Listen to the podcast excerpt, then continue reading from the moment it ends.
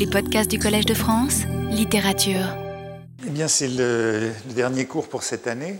Et j'ai malheureusement le sentiment euh, d'en être euh, seulement au début de cette réflexion sur les morales de Proust, mais je suis contraint à une conclusion provisoire, à une pause euh, jusqu'à l'année prochaine, et je ne sais pas encore quel sera le sujet de l'année prochaine.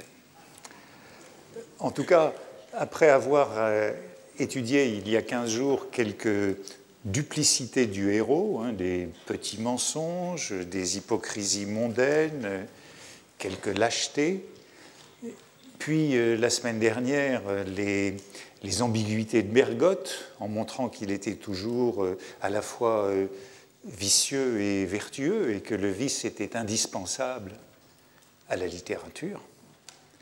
Il nous reste à parler, comme je l'avais annoncé, du temps retrouvé, c'est-à-dire de l'adoration perpétuelle et du bal de tête, de ce dénouement de la recherche, du point de vue de la moralité du héros au moment où il devient écrivain, au moment où il se convertit en narrateur. Je voudrais donc évoquer sa bonté, sa méchanceté, qui sont celles de l'homme, mais plutôt celles de l'artiste. Et comme je l'avais dit il y a quelques séances, quelques leçons, à mes yeux, le bal de tête, ce dernier moment, cette matinée guermante qui conclut le roman de Proust, eh bien c'est non seulement un memento quia pulvis, pour reprendre l'expression utilisée dans Sodome et Gomorre à propos de l'apparition de Swann mourant, mais c'est aussi un suave Marie Magno. C'est non seulement un moment de miséricorde et de pardon, mais aussi un moment de compensation, voire de représailles. Le temps retrouvé est en effet souvent lu comme une bénédiction, comme euh, l'assomption de l'artiste, euh, la conversion à une religion de la littérature, et, grâce à cette conversion, euh, une élévation, une exaltation généreuse, un mouvement de compassion, d'élan vers l'autre, d'amour pour tous. Et, comme je le disais, un acte sublime de grand pardon. Le narrateur offre ainsi à tous un instrument pour lire en eux-mêmes, car ils ne seraient pas, selon moi, mes lecteurs, mais les propres lecteurs d'eux-mêmes, mon livre, grâce auquel je leur fournirai le moyen de lire en eux-mêmes. Il y a là une image de retournement miséricordieux, de don, d'oblation, euh, de sacrifice à la communauté qui est constituée avec les lecteurs. Cela fait penser à l'expression à tout péché miséricorde. C'est cette image de la bonté par laquelle Dieu fait grâce euh, aux hommes. Et l'expression populaire résume assez bien ce mouvement, hein, ce geste d'amour pour toute la création. Comme dans l'épître de Saint Paul aux Colossiens, ainsi donc, comme élus de Dieu, saints et bien-aimés, revêtez-vous d'entrailles de miséricorde, de bonté, d'humilité, de douceur et patience, vous supportant les uns et les autres et vous pardonnant réciproquement, si l'un a sujet de se plaindre de l'autre. Comme le Seigneur vous a pardonné, pardonnez-vous aussi, mais surtout revêtez-vous de la charité qui est le lien de la perfection. En effet, l'expression populaire, hein, tout péché miséricorde, figure plusieurs fois dans le roman. Mais justement, c'est toujours de manière grotesque et parodique, difficile à prendre au sérieux. Par exemple, lorsque Norpois euh, parle au narrateur de son désir d'écrire dans Les jeunes filles en fleurs. À tout péché miséricorde, dit-il, et surtout au péché de jeunesse. Après tout, d'autres que vous en ont de pareil sur la conscience, et vous n'êtes pas le seul qui se soit cru poète à son heure. Ou, euh, de la même façon, dans le temps retrouvé, cette fois, euh, à propos de l'effacement du dreyfusisme par euh, le temps, par la mondanité, par le snobisme. Il y avait certainement eu dreyfusisme et dreyfusisme, et celui qui allait chez la duchesse de Montmorency et faisait passer la loi de trois ans ne pouvait être le mauvais, en tout cas à tout péché miséricorde. L'expression figure dans des propos rapportés au style direct, au style indirect libre, et elle est toujours euh, ironique.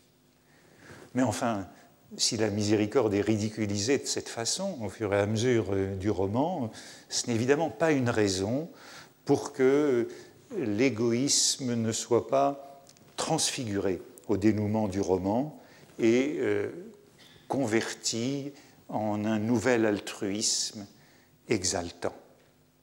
Et sans doute cette conversion vertueuse, si on peut parler ainsi, cette conversion vertueuse du narrateur du temps retrouvé, a-t-elle été annoncée fugitivement, à plusieurs reprises au long du roman, par euh, des actes vertueux incongrus, inexplicables.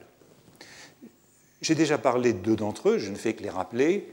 Ce sont ces deux épiphanies morales, si vous voulez, ces illuminations d'une réalité cachée qui introduisent une autre vision de l'homme, charitable, en profondeur, alors qu'il est hypocrite en surface. Ce sont les Verdurins qui viennent à l'aide de Sagnette en secret, ou les Larivière qui secourent la veuve de leur neveu.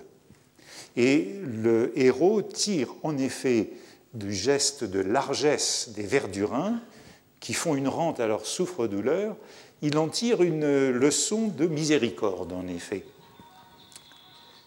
S'il l'avait su plus tôt, cette générosité des Verdurins, dit-il, cela lui eût évité une erreur.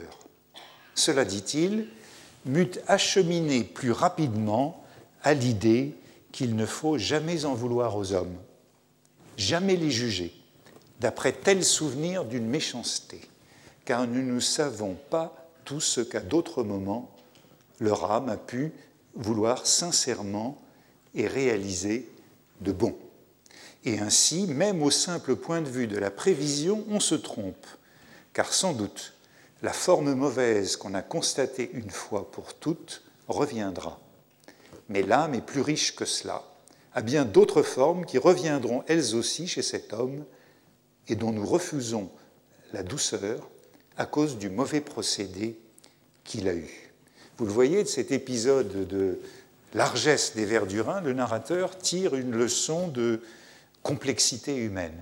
Le bien et le mal dans chaque individu sont toujours euh, enchevêtrés. C'est un peu la leçon que recommandait Marie Gineste avec cette sagesse profonde du peuple dans Sodome et Gomorre. Ah, voyez-vous, monsieur, on ne peut jamais savoir ce qu'il peut y avoir dans une vie. Je crois que j'ai déjà cité ce passage avec cette recommandation de ne pas juger. Ne jugez pas afin que vous ne soyez pas jugés, comme dans l'évangile de Matthieu. Plus sérieusement, parce que les épisodes verdurins ou la rivière, ce sont des vignettes euh, un peu mélodramatiques dans le roman, plus sérieusement, l'intuition de la bonté est figurée en vérité dans un passage que j'ai aussi évoqué, je ne sais pas si je l'ai cité, au tout début de Combray, dans l'épisode des vices et des vertus de Giotto, c'est le visage impavide de la vraie charité. Quand plus tard, j'ai eu l'occasion de rencontrer au cours de ma vie, dans des couvents par exemple, des incarnations vraiment saintes de la charité active, elles avaient généralement un air allègre, positif, indifférent et brusque de chirurgien pressé, ce visage où ne se lit aucune commisération, aucun attendrissement devant la souffrance humaine, aucune crainte de la heurter, et qui est le visage sans douceur, le visage antipathique et sublime de la vraie bonté. C'est la charité qui ne donne pas le change, non affectée, mais profondément sincère. On la voit réapparaître d'ailleurs, cette charité impavide, euh, dans le temps retrouvé, à propos de la guerre et de ce que le narrateur appelle la rudesse du cœur d'or qui ne veut pas avoir l'air d'être ému. C'est à propos de ces officiers virils qui cachent leur émotion devant leurs soldats promis à la boucherie et qui leur parlent durement, cette rudesse du cœur d'or. Entre les deux, euh, il y a un passage important euh, que j'ai évoqué pour autre chose au cours de ces leçons sur l'universalité de la bonté. Ce fond universel de bonté qui est postulé dans les jeunes filles à propos de Bloch, pourtant modèle de l'envie. Malgré ses défauts, le narrateur, observant Bloch, conclut Dans l'humanité, la fréquence des vertus identiques pour tous n'est pas plus merveilleuse que la multiplication des défauts particuliers à chacun. Sans doute, ce n'est pas le bon sens qui est la chose du monde la plus répandue, c'est la bonté.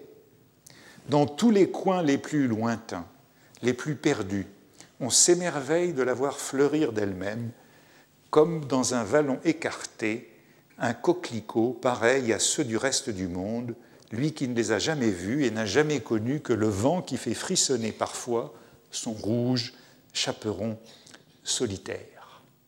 Cette image de la bonté, fleur solitaire, elle rappelle au lecteur de Jean Santeuil le passage sur la digitale dans le vallon que le héros rencontre dans l'une de ses promenades et qui figure de la même façon sa propre vertu, sa propre solitude. Eh bien, cette bonté universelle, poursuit-il dans les jeunes filles, même si cette bonté paralysée par l'intérêt ne s'exerce pas, elle existe pourtant. Chaque fois qu'aucun mobile égoïste ne l'empêche pas de le faire, par exemple pendant la lecture d'un roman ou d'un journal, elle s'épanouit, se tourne comme la fleur, même dans le cœur de celui qui, assassin dans la vie, reste tendre comme amateur de feuilleton, vers le faible, vers le juste et le persécuté. Ce passage, direz-vous, euh, contredit euh, l'interprétation que j'ai faite euh, naguère de la lecture du journal comme acte pervers, comme soivait Marie Magno, comme complaisance hypocrite. Ici, il y a une vision positive de la lecture du journal comme du roman, qui épanouit la vertu puisque l'intérêt n'intervient pas. On peut penser bien sûr à ces romans de compassion que sont ceux d'Eliot ou de Hardy, dont Proust parle ailleurs et qui font de la lecture une expérience de dévotion. Et puis il y a ce topos qui apparaît dans ce passage euh, de la grande tendresse de l'assassin. Assassin à ses heures, mais un cœur de jeune fille par ailleurs. Cette bonté sous-jacente qui remonte parfois dans cette sensibilité larmoyante. Et cette fois, euh, c'est peut-être euh, plus à Dostoïevski qu'on peut penser et justement la leçon que le narrateur tire de Dostoïevski lorsqu'il parle d'elle à Albertine. Avez-vous remarqué, dit-il, le rôle que l'amour-propre et l'orgueil jouent chez ces personnages? On dirait que pour lui, l'amour et la haine, la plus éperdue, la bonté et la traîtrise, la timidité et l'insolence ne sont que deux états d'une même nature. L'amour-propre, l'orgueil empêchant Aglaé, Nastasia, le capitaine dont Mitya tire la barbe, Krasotkin, l'ennemi ami d'Alyotcha, de se montrer tels qu'ils sont en réalité. En réalité, ils sont tous bons, mais euh, c'est l'intérêt qui les détourne momentanément du bien. Dernier exemple de cette bonté épisodique, fugitive au fond de tous les personnages, eh bien, Saint-Loup, double, on l'a vu, on a vu sa méchanceté dans certaines leçons, mais lui aussi sensible à l'autre, attentif à lui, soucieux de son ami. Souvenez-vous du soir de, de brouillard et du soir de l'amitié. Mais voici sa profonde prévenance à l'égard du héros à Doncières, devant des tiers, c'est vraiment la sollicitude maternelle. La mère d'une débutante ne suspend pas davantage son attention aux répliques de sa fille et à l'attitude du public. Nous dit, le narrateur. Si j'avais dit un mot dont devant moi seul il n'eût que souri, il craignait qu'on ne l'eût pas bien compris. Il me disait Comment, comment pour me faire répéter, pour faire faire attention, et aussitôt se tournant vers les autres et se faisant, sans le vouloir, en les regardant avec un bon rire, l'entraîneur de leur rire, il me présentait pour la première fois l'idée qu'il avait dû, l'idée qu'il avait de moi et qu'il avait dû souvent leur exprimer. Vous voyez que le résultat est très frappant. J'ai évoqué à plusieurs reprises ces moments où l'on se voit soi-même, où l'on se voit en quelque sorte confirmé dans le regard de l'autre, existant dans le regard de l'autre, comme on est vu en son absence, un peu comme on saisit son ombre.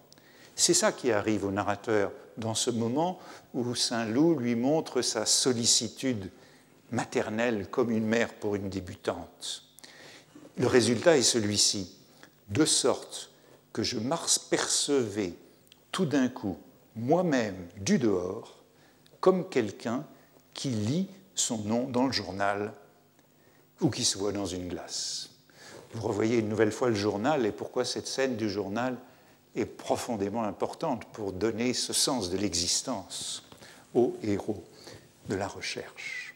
Dans un moment comme celui-ci, le héros se voit dans le regard de l'autre et la bonté, l'amour de l'autre le fait exister, l'assure de son propre soi.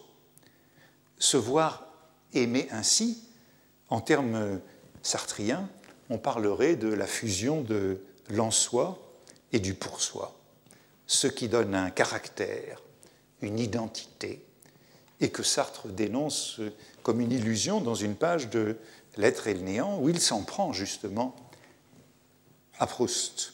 Il faut remarquer, dit Sartre, en effet, que le caractère n'a d'existence distincte qu'à titre d'objet de connaissance pour autrui. La conscience ne connaît point son caractère, à moins de se déterminer réflexivement à partir du point de vue de l'autre. Eh bien, c'est ce qui arrive dans cette scène et dans d'autres scènes de la recherche où le héros se voit vu par l'autre. Au-delà de ces éclairs de générosité qui traversent tout le roman, de ces élans intermittents de charité et de la foi dans les sentiments altruistes qu'il suscite chez le héros, la bonté, on l'a déjà dit à de nombreuses reprises, est surtout associée à la mère et à la grand-mère. Ainsi, grâce à elle, la bonté pure, l'oblation existe. La mère et la grand-mère manquent entièrement de cette euh, Schadenfreude ou épicaricassie que j'ai évoquée à plusieurs reprises. Jamais on ne surprend chez elles la moindre mauvaise joie.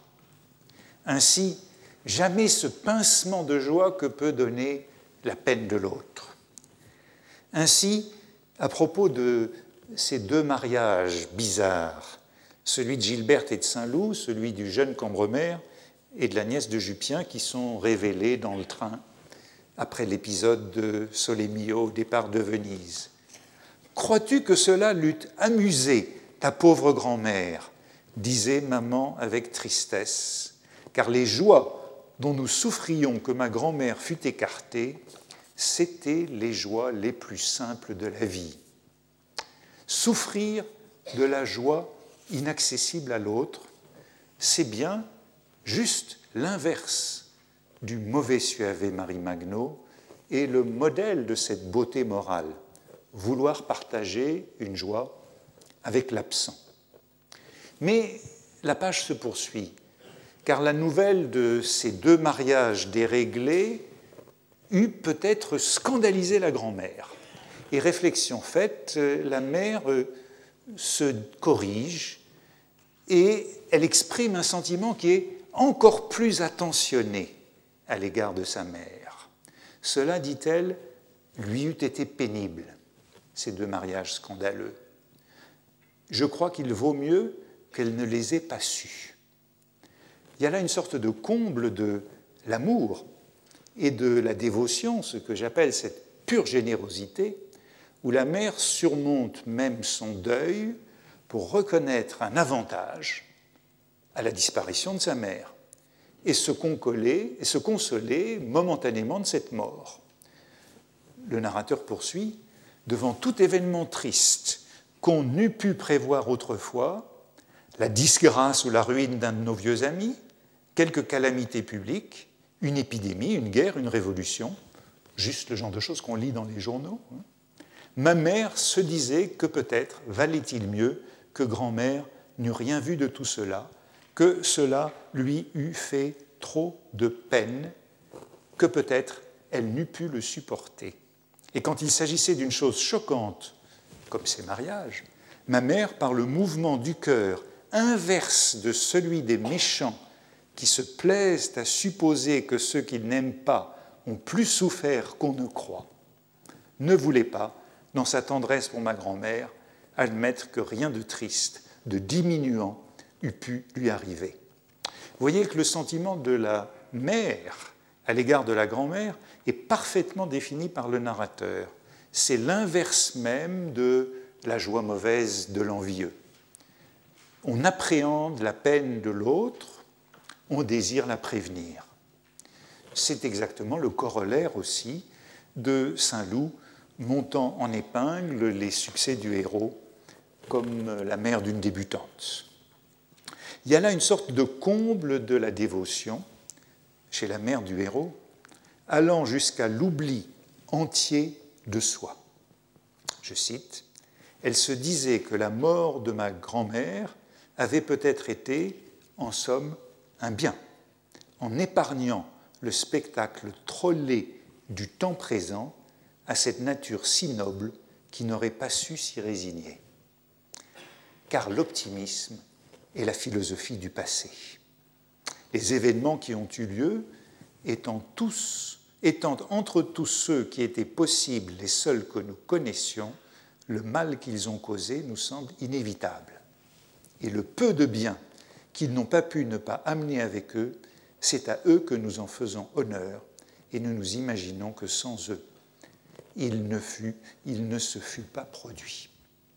Voilà une thèse passionnante de philosophie de l'histoire que je n'ai pas le temps de commencer, commenter, car l'optimisme est la philosophie du passé, mais il me semble qu'elle confirme ce que j'ai dit il y a quelques leçons de ce providentialisme proustien, cette vision providentielle de l'histoire où le mal est inévitable, tandis que le bien est contingent, causé par certains événements. C'est ce lyrisme sentimental que l'on a pu parfois qualifier de mélodramatique chez Proust. Mais affecte-t-il profondément le narrateur final du temps retrouvé? Le narrateur de ce grand pardon, malgré sa nouvelle religion de la littérature, malgré sa régénération morale n'est pas véritablement charitable, pas aussi miséricordieux que sa mère dans le bal de tête. Et c'est ce que je voudrais montrer maintenant.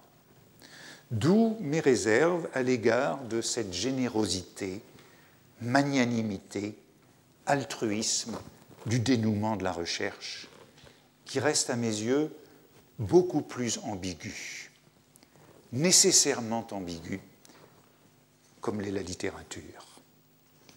Le bal de tête représente, disais-je, non seulement un memento mori, une vanité, qu'il est aussi, bien entendu, mais également un ample suave mari magno, une compensation, toujours dans la logique providentielle, une réparation, une revanche sur certains, presque une vengeance.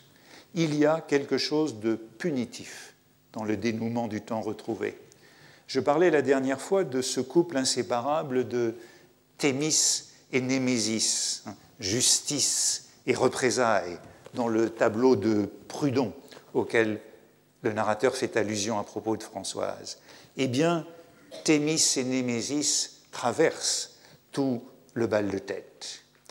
Même avant d'y arriver, lorsque le narrateur rencontre Charlus pour la dernière fois aux Champs-Élysées, en chemin vers la dernière matinée du temps retrouvé, c'est un passage bien connu, continuant à me parler du passé, il l'évoquait d'une façon funèbre, mais sans tristesse.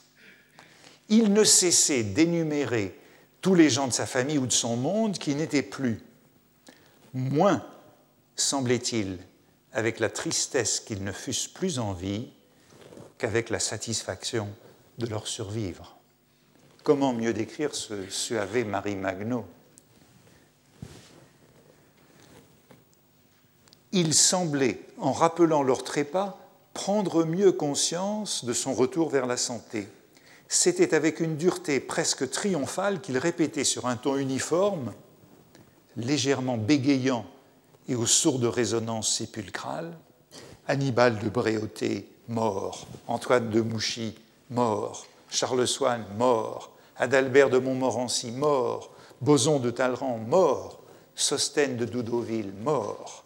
Et chaque fois, ce mot mort semblait tomber sur ces défunts comme une pelletée de terre plus lourde lancée par un fossoyeur qui tenait à les river plus profondément à la tombe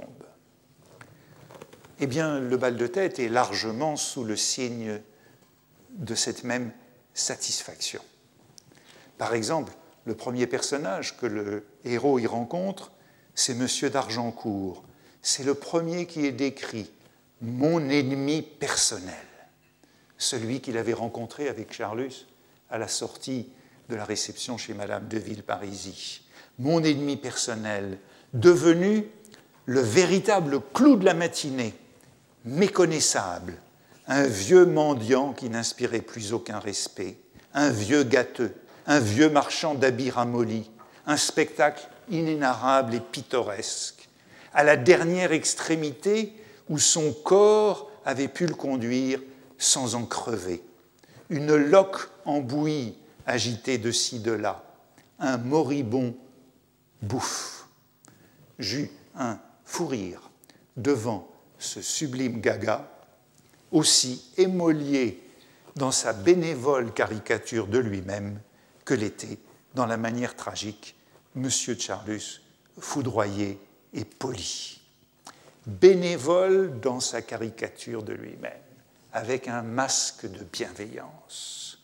Bien sûr, le passage est carnavalesque, c'est une danse macabre, et la danse macabre renvoie à la vanité, à l'Ecclésiaste.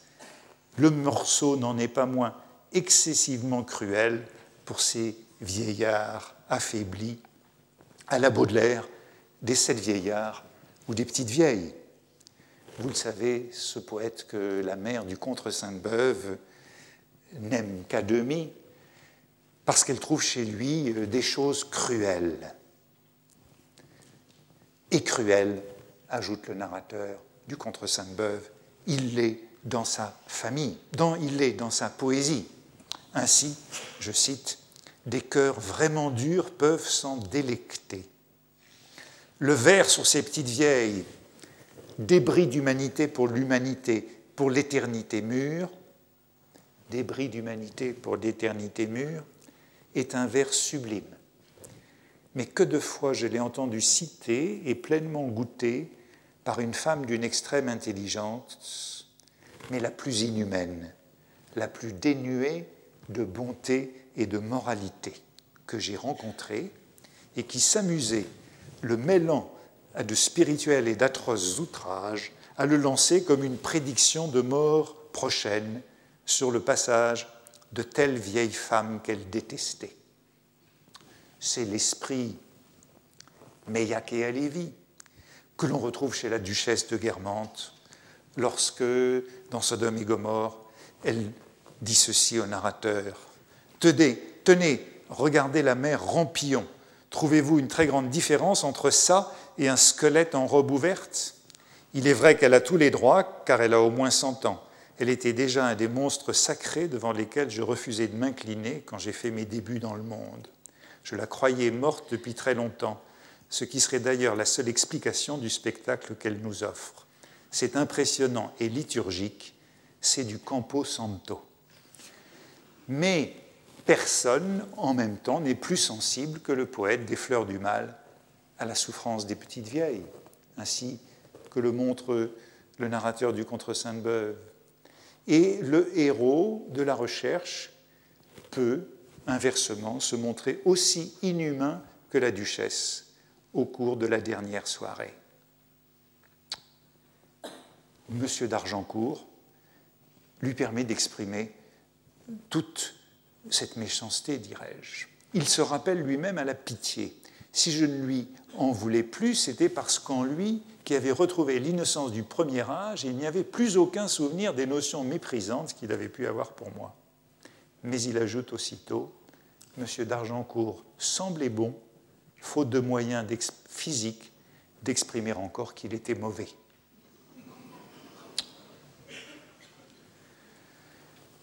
Vous le voyez, même si nous sommes dans ce memento mori, cette danse macabre, le narrateur trouve des occasions de revanche ou de compensation pour les avanies passées.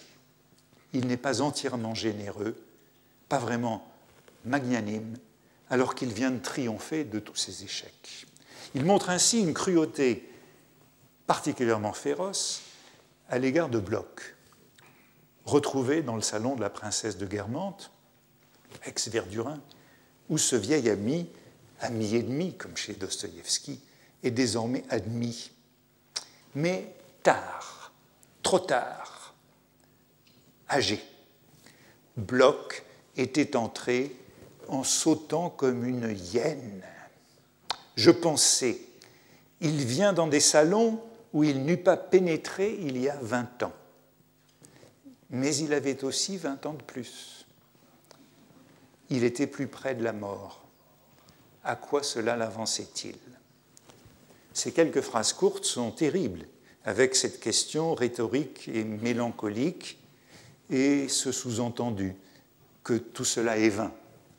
Moi, j'entrais dans ce salon il y a 20 ans, non en vieillard. Et puis la comparaison, sautant comme une hyène. Bloch avait déjà le corps penché comme une hyène chez Madame de Villeparisis lors de sa première apparition désastreuse dans le monde. La comparaison est détestable, elle fait immanquablement penser à la judéité de Bloch. Comme cet animal rusé, l'hyène, le plus dégoûtant de tous les animaux, il se rend invisible pour mieux s'approcher de vous dans un salon. Proust décrit l'hyène suivant le système poétique du XIXe siècle, chez Hugo dans Les Châtiments, l'hyène au pas boiteux qui menace et qui fuit, ou dans Les Chants de Maldoror, il s'avance comme une hyène. Mais l'hyène il faut s'en souvenir, elle est aussi connue pour son rire, son ricanement, qui nous rappelle justement ce ricanement de la mauvaise joie du Schadenfreude. Élienne, suivant les représentations médiévales que Proust connaissait, c'est l'animal le plus répugnant, symbole à la fois de la luxure, de la lubricité, à la fois de l'homosexualité et de la judéité. L'hyène, c'est l'animal bisexuel, suivant Aristote, plutôt suivant une représentation réfutée par Aristote, tour à tour, mâle et femelle, changeant de sexe tous les ans, qui sert à condamner l'homosexualité dans le physiologus grec. Et elle est comparée aux juifs, qui ont tout d'abord aimé le Dieu et ensuite aimer les plaisirs du monde. L'hyène est l'allégorie de l'homme au double langage, celui dont il faut se méfier, chez Ésope, celui qui sert de maître dans l'évangile de Saint Matthieu. L'image est la plus insultante qu'on puisse imaginer. Alors que Bloch, comme le reconnaît à la même page le narrateur, s'est bonifié avec l'âge. Il est devenu moins indiscret, moins envieux, il a été rendu moins odieux par son ascension sociale. Le narrateur dit tout cela, mais il lui retire aussitôt le bénéfice de ce progrès. La bonté, dit-il, simple maturation qui a fini par sucrer des natures plus primitivement acides que celles de Bloch, est aussi répandue que ce sentiment de la justice qui fait que, si notre cause est bonne, nous ne devons pas plus redouter un juge prévenu qu'un juge ami. Comparaison des plus inquiétantes, si l'on se souvient du sens de la justice, qui est celui du narrateur de la recherche. Souvenez-vous du tableau de Prudhon, montré la semaine passée, où la justice, comme chez Dostoïevski, est toujours vue du côté de la vengeance et de l'expiation. Le perfectionnement de Bloch n'a rien d'individuel. Il ne doit pas lui être porté à son crédit. Je cite, La discrétion, discrétion dans les actions, dans les paroles, lui était venue avec la situation sociale et l'âge, avec une sorte d'âge social, si l'on peut dire. Sans doute Bloch était jadis indiscret, autant qu'incapable de bienveillance et de conseil, mais certains défauts, certaines qualités sont moins attachés à tel individu, à tel autre, qu'à tel ou tel moment de l'existence considérée au point de vue social. Bloch, jadis, avait les défauts de son type, de sa mauvaise éducation. Aujourd'hui, il n'a que les qualités de son type, sa situation sociale de parvenu. Et d'ailleurs, il avance toujours comme une hyène, sans aucune générosité de la part du narrateur. Vous le voyez, le narrateur du bal de tête est animé euh, encore d'acrimonie, d'une sorte de méchanceté, de rage à l'égard d'un ancien ennemi ou d'un ancien ami. D'autres exemples pourraient le montrer. Par exemple, la façon dont il traite euh, cette vieille Madame de Cambremer, très respectable, qui aimait Chopin, celle qui utilisait les trois adjectifs et qui avait une salive abondante. Je demandais à M. de Cambremer comment allait sa mère. Elle est toujours admirable, me dit-il, usant d'un adjectif qui, par opposition aux tribus où on traite sans pitié les parents âgés, s'applique dans certaines familles aux vieillards chez qui l'usage des facultés les plus matérielles, comme d'entendre, d'aller à pied à la messe, et de supporter avec insensibilité les deuils, s'empruntent aux yeux de leurs enfants d'une extraordinaire beauté morale. En comparaison des tribus citées, la manière dont M. de Cambremer qualifie sa mère est donc ridiculisée par le narrateur. Toujours dans le bal de tête, quand une expression de bonté apparaît dans les traits des vieillards, comme chez M. d'Argencourt, c'est toujours du chiquet et il ne faut pas se laisser tromper par eux, car ils sont aussi méchants que dans le passé, malgré leur allure assagie. Aussi, je pensais à l'illusion dont nous sommes dupes quand, entendant parler d'un célèbre vieillard, nous nous fions d'avance à sa bonté, à sa justice, à sa douceur d'âme. Car je sentais qu'ils avaient été 40 40 ans plus tôt, de terribles jeunes gens dont il n'y avait aucune raison pour supposer qu'ils n'avaient pas gardé la vanité, la duplicité, la morgue et les ruses. Ainsi, la générosité, la bienveillance, l'indulgence, le grand pardon n'est pas le dernier mot du narrateur. La pitié et la piété. En tout cas, ce n'est pas le seul dernier mot du temps retrouvé, et le narrateur ne manque pas de faire également preuve d'animosité, de malignité à l'égard de ses semblables. Sans doute, si le narrateur traverse ainsi le bal de tête, comme euh, un vaste Suave Marie Magno, et non seulement comme un memento quia pulvis, sans se retenir de juger, c'est qu'il jouit désormais d'une supériorité sur les autres, d'une autorité ou d'une suprématie. Depuis les révélations de l'adoration perpétuelle, lorsqu'il a découvert euh, l'instrument de sa vocation dans la bibliothèque du prince de Guermantes au début de la matinée, eh bien sa vocation l'inspire, l'exalte, le distingue, le relève à ses propres yeux. Le mélange de l'humilité et de l'orgueil semble inévitable à celui qui vient de découvrir son inspiration. Et on pourrait aussi dire qu'il y a un reste d'orgueil dans son humilité.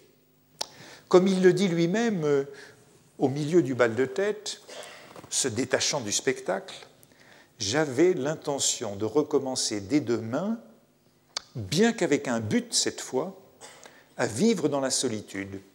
Même chez moi, je ne laisserai pas de gens venir me voir dans mes instants de travail, car le devoir de faire mon œuvre primait celui d'être poli ou même bon. C'est donc la tension vers le but, le devoir de l'œuvre, qui l'emporte sur les lois de la politesse et de la bonté, sur le souci de l'autre, sur la prévenance, sur l'amabilité. Joshua Lundi, notre conférencier de la semaine passée, évoquait cette euh, prépondérance euh, du devoir à l'égard de l'œuvre par rapport à l'obligation à l'égard des autres. L'obligation est désormais vers l'œuvre.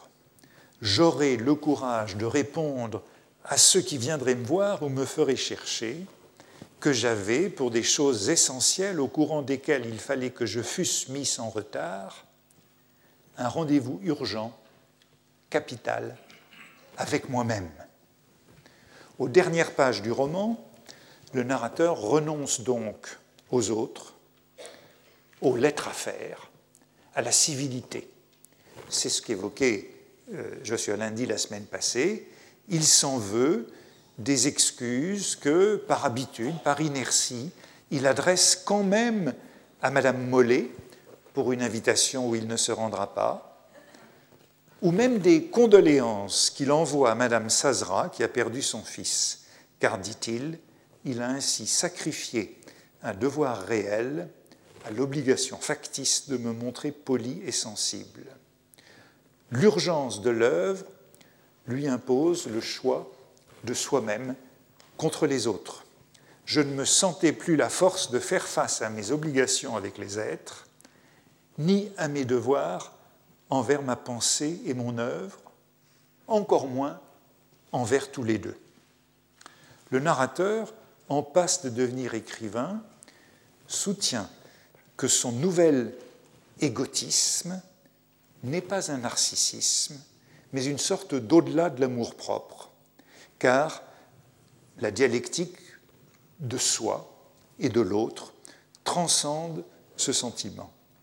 Il s'agit nous montre-t-il, de revenir à soi pour mieux rejoindre l'autre, suivant un mouvement ou un détour, voisin après tout de celui de Montaigne, oscillant entre soi et l'autre, entre la retraite et l'action, entre la lecture des livres et l'écriture de soi. Et d'ailleurs, ajoute le narrateur, toujours dans le bal de tête, n'était-ce pas pour m'occuper d'eux que je vivrais loin de ceux qui se plaindraient de ne pas me voir pour m'occuper d'eux plus à fond que je n'aurais pu le faire avec eux, pour chercher à les révéler à eux-mêmes, à les réaliser.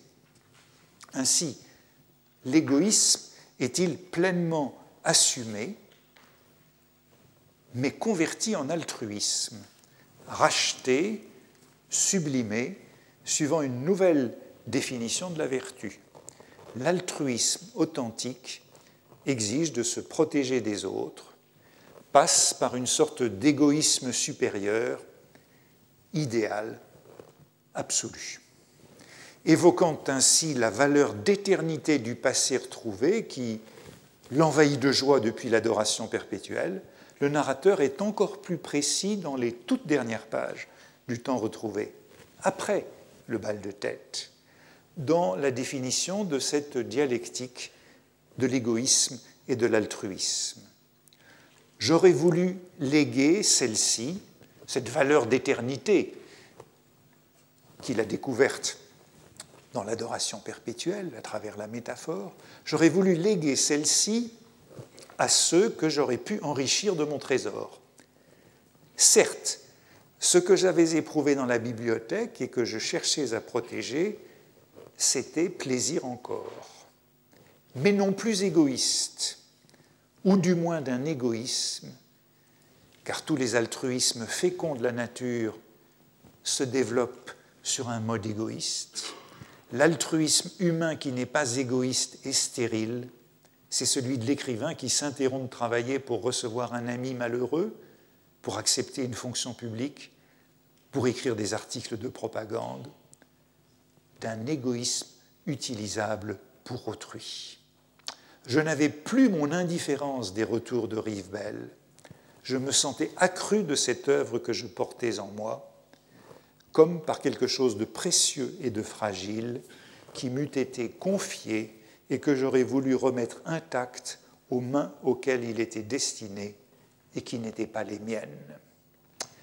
Voilà bien un passage compliqué d'auto-justification, une sorte de plaidoyer en faveur de cet égoïsme transcendant,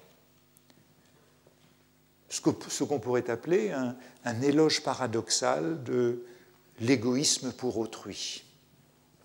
Roland Barthes, dans son séminaire sur la préparation du roman, utilisait la formule de, Nietzsche dans Ecce Homo de casuistique de l'égoïsme. Cette sacralisation de la littérature qui permet ce que Barthes appelait une élaboration justificatrice. Eh bien, nous sommes dans cette élaboration justificatrice de l'égoïsme transcendant. Et c'est une sentence, encore une fois, c'est un aphorisme qui, un aphorisme enfermé dans une parenthèse qui légitime ce mouvement. Tous les altruismes féconds de la nature se développent sur un mode égoïste. Souvenez-vous du passage sur les célibataires de l'art, commenté il y a quelques leçons, où le narrateur euh, opposait de la même façon la fécondité à la stérilité, le travail à la paresse, la vocation à l'indifférence. Et c'est cela qui faisait la différence à ses yeux entre les écrivains mondains, affables, engagés, ceux qui, euh, euh, comment dire, euh, s'interrompent de travailler pour recevoir un ami malheureux, accepter une fonction publique, écrire des articles de propagande, et les écrivains déterminés, concentrés, bourrus, reclus, sauvages, farouches. Apparemment, grâce à cette... apparemment, ce sont des misanthropes, mais grâce à cette casuistique de l'égoïsme, ils deviennent les vrais philanthropes et des bienfaiteurs de l'humanité. Dans l'adoration perpétuelle, on avait déjà vu apparaître ce nouveau sens du devoir et il avait été hautement proclamé. Que de tâches n'assume-t-on pas pour éviter celle-là Écrire le livre. Chaque événement, que ce fût l'affaire Dreyfus, que ce fût la guerre, avait fourni d'autres excuses aux écrivains pour ne pas déchiffrer ce livre-là. Il voulait assurer le triomphe du droit, refaire l'unité morale de la nation, n'avait pas le temps de penser à la littérature. Mais ce n'était que des excuses, parce qu'il n'avait pas ou plus de génie, c'est-à-dire d'instinct. Car l'instinct dicte le devoir et l'intelligence fournit les prétextes pour l'éluder. Seulement les excuses ne figurent point dans l'art, les intentions n'y sont pas comptées. À tout moment, l'artiste doit écouter son instinct, ce qui fait que l'art est ce qu'il y a de plus réel, la plus austère école de la vie et le vrai jugement dernier. Il n'y a donc pas de morale de l'intention en art, mais une morale de l'instinct. Le repli sur soi-même de Bergotte, c'est cela qui est commenté à cette page, qui distingue sa phrase de celle des œuvres à la mode dont on loue la portée morale, sociologique ou religieuse, eh bien ce repli sur soi-même de Bergotte, il est à l'opposé de l'amour-propre. Ce travail de l'artiste, il s'agit de Bergotte, c'est exactement le travail inverse de celui que, à chaque minute, quand nous vivons détournés de nous-mêmes, l'amour-propre, la passion, l'intelligence et l'habitude aussi accomplissent en nous. Le travail de l'artiste, travail inverse de l'amour-propre. On devrait s'intéresser à chaque occurrence de ce mot inverse, comme tout à l'heure à propos de la dévotion de la mère à l'égard de la grand-mère. Ce travail qu'avait fait notre amour-propre, notre passion, notre esprit d'imitation, notre intelligence abstraite, nos habitudes, c'est ce travail que l'art défera. Mais ce superbe isolement doit être combattu. Ainsi, et j'arrive à la conclusion de ce cours, le sens de cette mission découverte dans l'adoration perpétuelle, la certitude tout juste acquise de la vocation, donne au narrateur un enthousiasme et une autorité qui peuvent peut-être expliquer la rudesse, l'absence de miséricorde, le manque d'humilité et de magnanimité de son regard sur les autres durant le bal de tête. Son attitude n'est pas toujours dénuée de l'arrogance du saint, de l'héroïsme du martyr. Il ne lui manque pas ce que j'avais appelé un certain quinte avec Stendhal dans la toute première leçon, ou une certaine smugness un peu plus tard, cette hypocrisie de moralité que condamnait Stendhal et ce contentement de soi que j'analysais au début du cours. Entre l'égoïsme et l'altruisme, l'ambivalence de son comportement est apparente. Entre la revanche sur l'autre et le don de soi, entre le sacrifice et la suffisance, entre l'abaissement et la gloire. Insistons donc une toute dernière fois sur l'ambiguïté de la morale ultime du temps retrouvé. D'un côté, c'est bien la fin de l'indifférence. Et l'indifférence, nous l'avons souvent dit, c'est la pire des cruautés. C'est bien la fin de l'indifférence et c'est l'accès à la générosité, à l'amour. Pas de roman sans amour, disait Roland Barthes dans ces mêmes pages où il parlait de la casuistique de l'égoïsme. Le roman exige de la générosité, le désir du monde, l'envie de prendre le monde dans ses bras. Le vrai altruisme, c'est celui du roman c'est la générosité de la fiction. Le roman formera une communauté avec ses lecteurs, qui seront les lecteurs d'eux-mêmes. Et il y a bien, dans le temps retrouvé, cette compassion finale, cette pitié et cette charité désintéressée étendue à toute l'humanité, à la manière de Dostoïevski, dans un monde sans Dieu. Mais d'un autre côté, il n'y a pas de littérature sans le mal, comme nous l'avons vu la semaine passée avec Bergotte, ni sans l'anxiété de la malversation littéraire et du profit tiré des autres. Nous avons déjà signalé ce sentiment dans Albertine disparue, mais il revient à travers le temps retrouvé, dans l'adoration perpétuelle et dans le bal des têtes, dans le bal de tête. D'où peut-être cette angoisse récurrente qui affecte le narrateur, cette angoisse de la justice, du procès, du juge d'instruction. L'écrivain est coupable. Il doit se défendre d'exploiter autrui. Il doit justifier son appropriation de l'autre par le don de soi.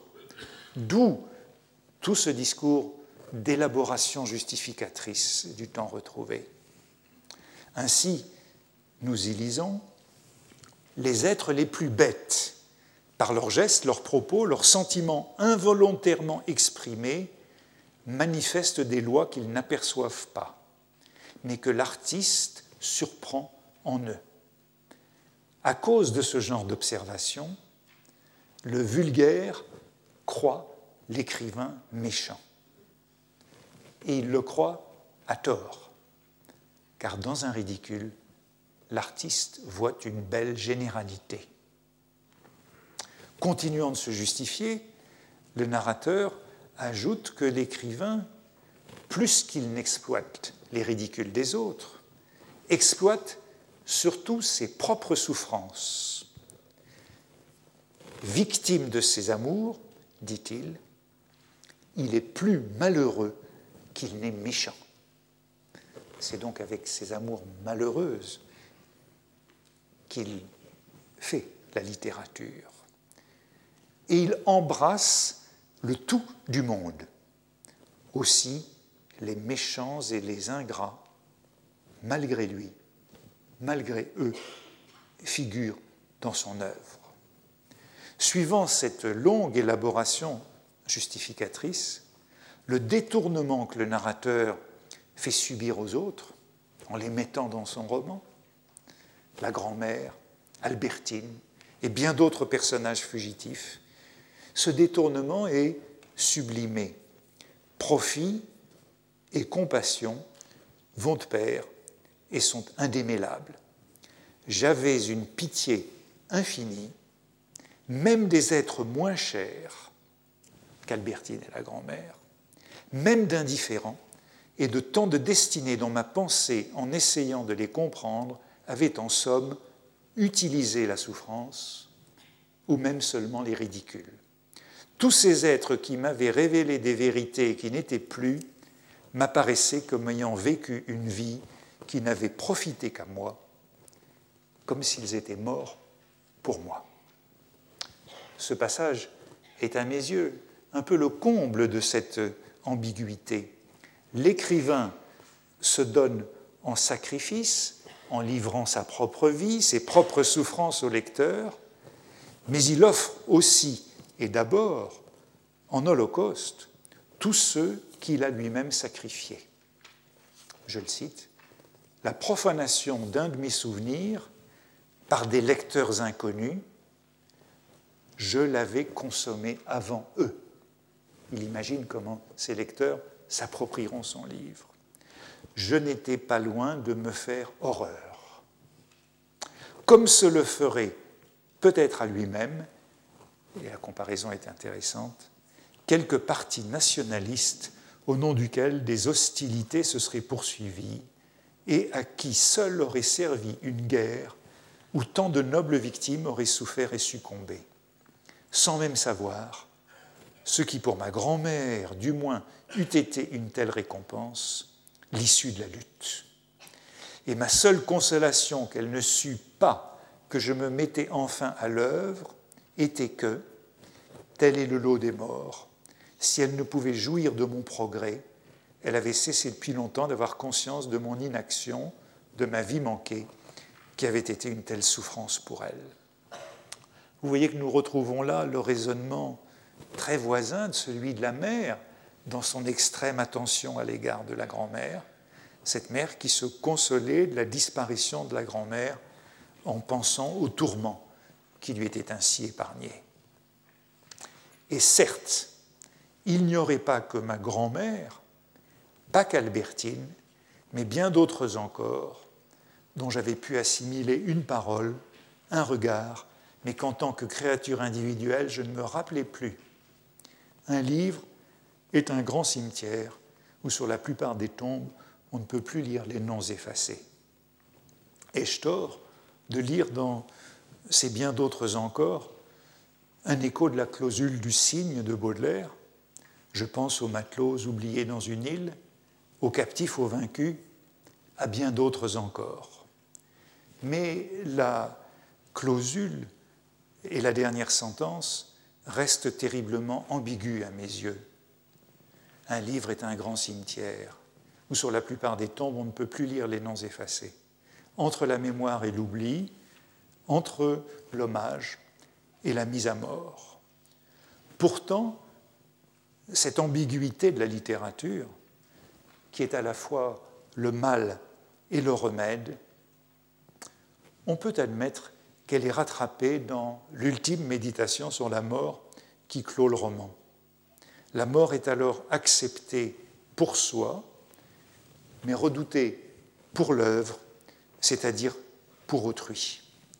Or, c'était maintenant qu'elle m'était devenue depuis Or, c'était maintenant qu'elle m'était depuis peu devenue indifférente que je recommençais de nouveau à la craindre, sous une autre forme, il est vrai, non pas pour moi, mais pour mon livre, à l'éclosion duquel était au moins pendant quelque temps indispensable cette vie que tant de dangers menaçaient. Victor Hugo dit Il faut que l'herbe pousse et que les enfants meurent. Moi je dis que la loi cruelle de l'art est que les êtres meurent et que nous-mêmes mourions en épuisant toutes les souffrances pour que pousse l'herbe, non de l'oubli, mais de la vie éternelle. L'herbe drue des œuvres fécondes, sur laquelle les générations viendront faire gaiement, sans souci de ceux qui dorment en dessous, leur déjeuner sur l'herbe. Il y aurait donc une vraie bonté, pure et simple, sans hypocrisie, sans affectation, sans smugness ni quinte, sans complaisance, sans ressentiment, sans compensation à la fin du temps retrouvé. Le malheur, c'est que cette bonté se passerait de mots. Elle serait aussi sans discours. Car c'est peut-être cela, la littérature elle-même, casuistique de l'égoïsme, élaboration justificatrice, qui a compromis la moralité finale du temps retrouvé. On y lit encore ceci, sur quoi je terminerai. L'art véritable n'a que faire de tant de proclamations et s'accomplit dans le silence. Et cela, nous le savons, ajoute le narrateur, d'instinct. Comme un enfant vraiment bien élevé qui entend des gens chez qui on l'a envoyé déjeuner dire nous avouons, tout, nous sommes francs, sans que cela dénote une qualité morale inférieure à la bonne action pure et simple qui ne dit rien. Merci. Retrouvez tous les podcasts du Collège de France sur www.collège-de-france.fr.